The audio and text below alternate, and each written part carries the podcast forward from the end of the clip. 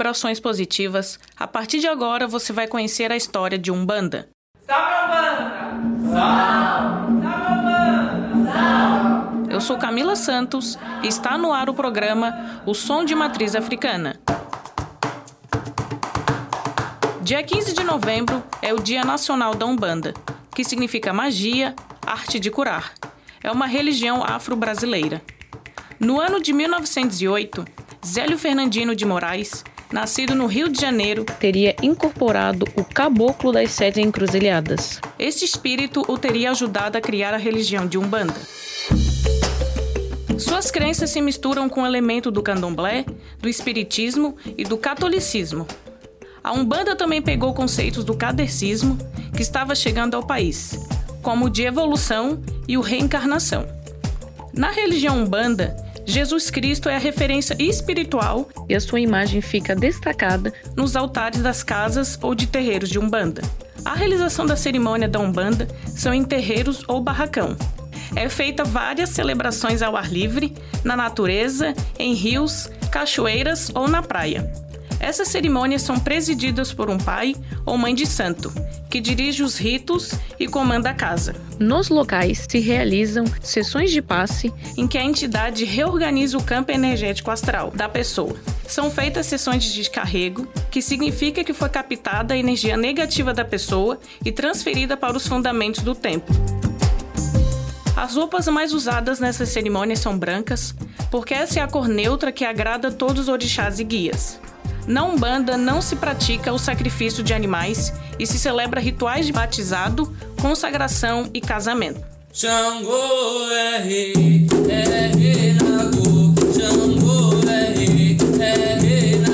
Os pontos de Umbanda são cantigas para louvar, chamar e se despedir do orixá e as linhas de entidade. O cargo de Ogã é aquele que toca o atabaque, instrumento tradicional afro-brasileiro das gírias de Umbanda. É importante conhecer o ritmo de cada orixá ou entidade. Os pontos de Umbanda influenciam diretamente a música popular brasileira.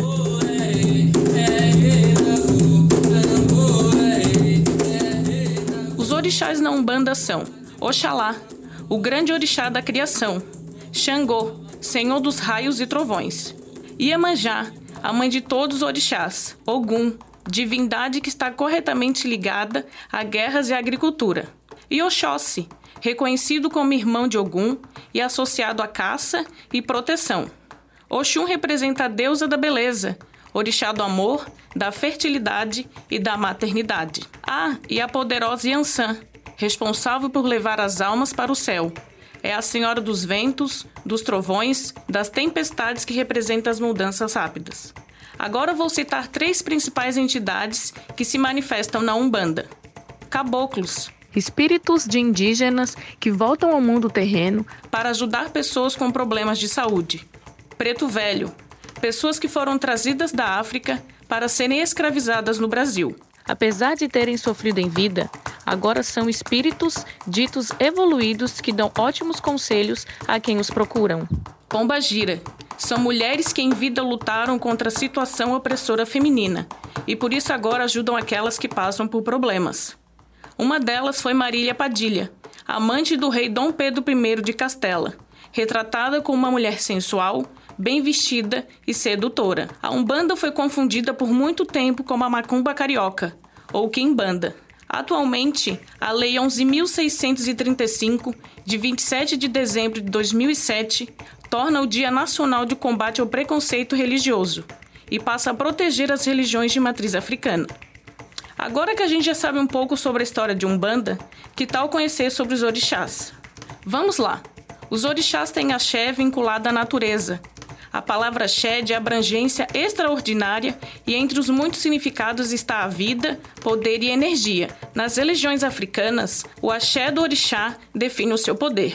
Por exemplo, o Exu é o poderoso orixá da comunicação, conhecidas e cultuadas nas religiões de matriz africana no Brasil. Importante mencionar que Exu recebeu a missão de fazer a comunicação entre os seres humanos e o plano divino. Como é uma entidade de grande importância, ao iniciar os rituais ou trabalhos religiosos, é comum que se faça uma referência ou oferenda especialmente para Exu. Segundo os ensinamentos do candomblé, todas as pessoas são filhas de orixás. Uma das formas de conhecer o seu orixá é jogando búzios. O jogo de búzios é oficial da religião de candomblé. A Dana Marcela, estudante de 22 anos, jogou búzio com a mãe de santo Débora, no terreiro Mensageiro do Amor, no bairro Tapera, em Florianópolis. A sua orixá é Iemanjá. Minha experiência jogando búzios sempre foi muito boa. Eu acredito que os búzios é uma forma da gente se conectar com os nossos ancestrais. É uma forma de a gente ter essa ligação com eles e ter essa comunicação com eles também. É a forma em que eles comunicam com a gente diretamente, né?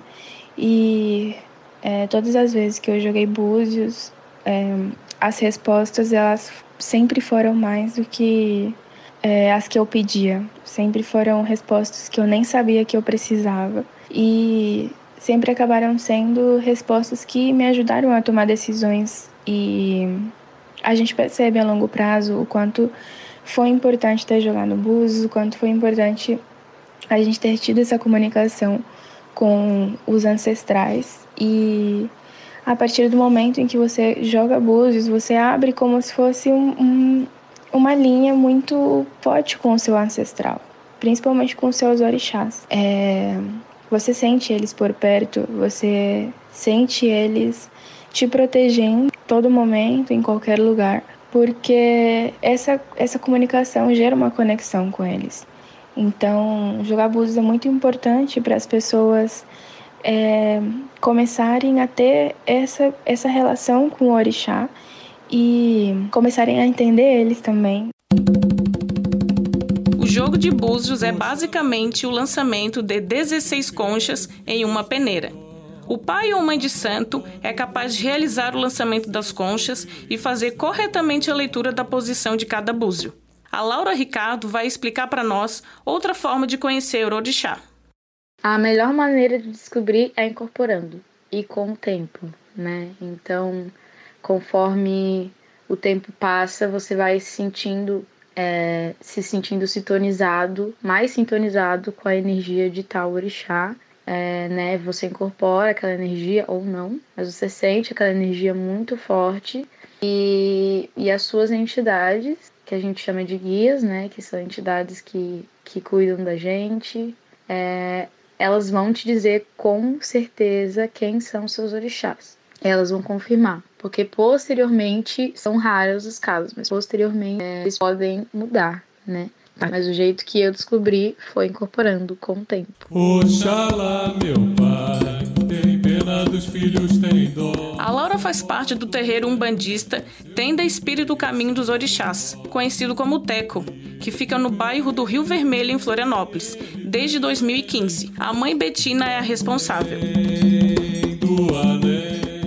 Yansan é uma orixá guerreira, também conhecida como Oiá, rainha dos raios, das ventanias, tempestades. É, é uma muito forte, é, que rege o movimento, é uma orixá de muita força. É, o ponto de força dela na natureza se encontra no bambuzal, é, lugares onde venta muito. É, então toda, toda essa parte é, de ação é ela que movimenta.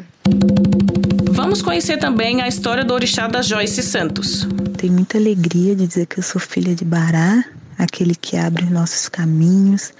É, Exu, né, aquele que, que, enfim, o dono das encruzilhadas, é, orixá da comunicação, do movimento. E para mim, isso diz muito sobre o que é orixá na minha vida, essa energia que me movimenta, que me coloca em constante é, é, movimento mesmo, me coloca sempre nessa perspectiva de continuidade.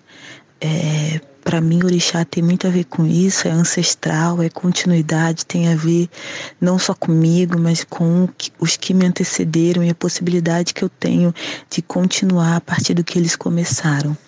É, fiquei é, ser filha de Bará assim é algo num lugar de, de entender que que é, o meu caminho está guardado e protegido, sabe? Enfim, é, Bará, né, Exu, o Senhor das Encruzilhadas, aquele que, que é, nos protege, que nos cuida na rua, enfim.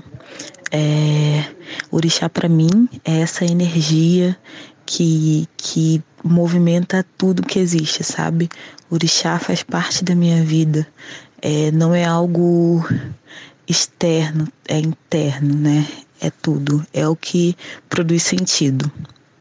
E, ah, por fim, Bará, né, tá assentado ali no mercado público em Porto Alegre, então, muitos já devem ter ouvido né, sobre o bará do mercado.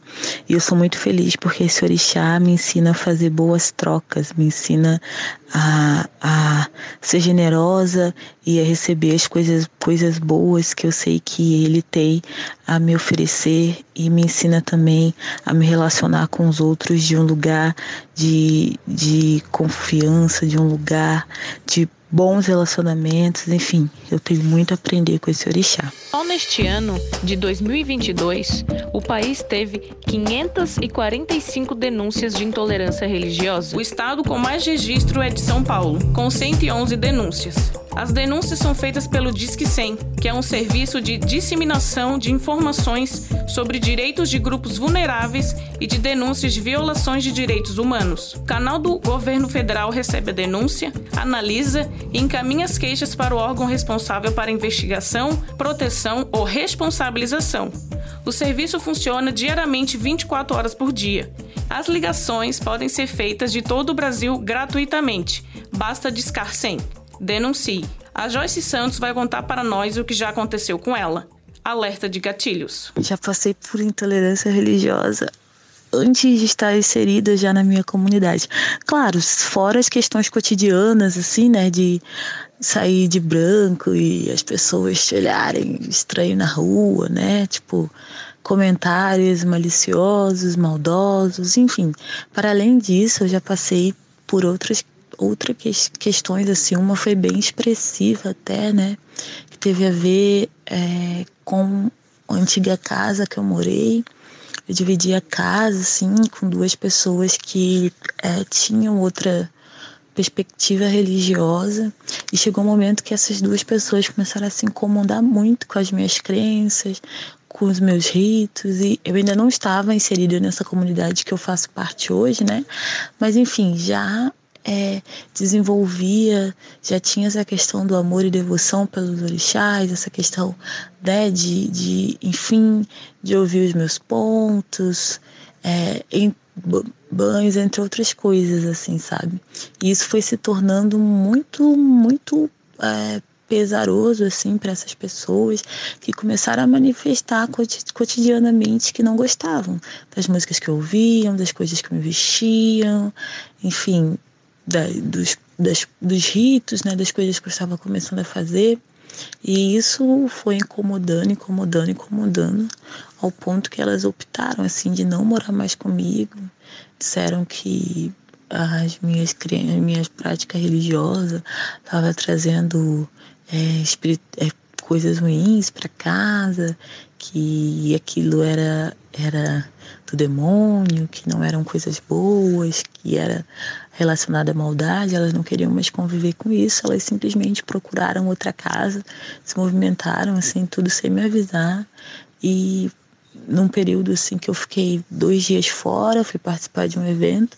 Quando eu retornei, elas já tinham organizado tudo para se mudar. Me deixaram sozinha numa casa que eu não conseguiria pagar o aluguel sozinha, tendo que achar um outro lugar às pressas para morar. A Laura Ricardo também conta para nós sobre intolerância religiosa. O terreiro que eu frequento até então, ele já já foi apedrejado por várias vezes até pouco tempo, então até o ponto que a gente precisou instalar câmeras e por um certo tempo, apesar, mesmo apesar da lei garantir que a gente toque o atabaque, né, o tambor que a gente usa para chamar o santo, né, o instrumento que a gente usa para chamar o santo, é garantido até duas da manhã estava sendo acionada a polícia e estavam jogando pedras dentro do, do quintal com o objetivo de acertar o, o terreiro e a gente tinha que parar 10 horas da noite de tocar e E, agora tudo se acalmou um pouco, mas até então eram casos bem recorrentes que estavam incomodando bastante. A Lei Estadual número 18.349 dispõe sobre a liberdade religiosa no Estado de Santa Catarina. A liberdade religiosa é um direito constitucional. O Estado de Santa Catarina, assim como o Estado brasileiro, é laico, não existindo uma religião ou organização religiosa oficial.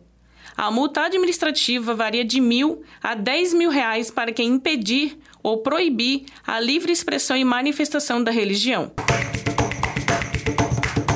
programa O Som de Matriz Africana vai ficando por aqui. Até mais. Obrigada pela audiência. É jornalismo, é religião afro-brasileira, é rádio e ponto. Esse programa foi produzido para a disciplina de Laboratório de Rádio do segundo semestre de 2022 do curso de jornalismo da UFSC. Locução, roteiro e edição por Camila Santos. Técnica por Roque Bezerra e Peter Lobo. Monitoria de Jéssica Schmidt. Orientação da professora Leslie Chaves. As trilhas sonoras usadas nesse trabalho são de Jamendo Music, Sleep Stream e Palco MP3.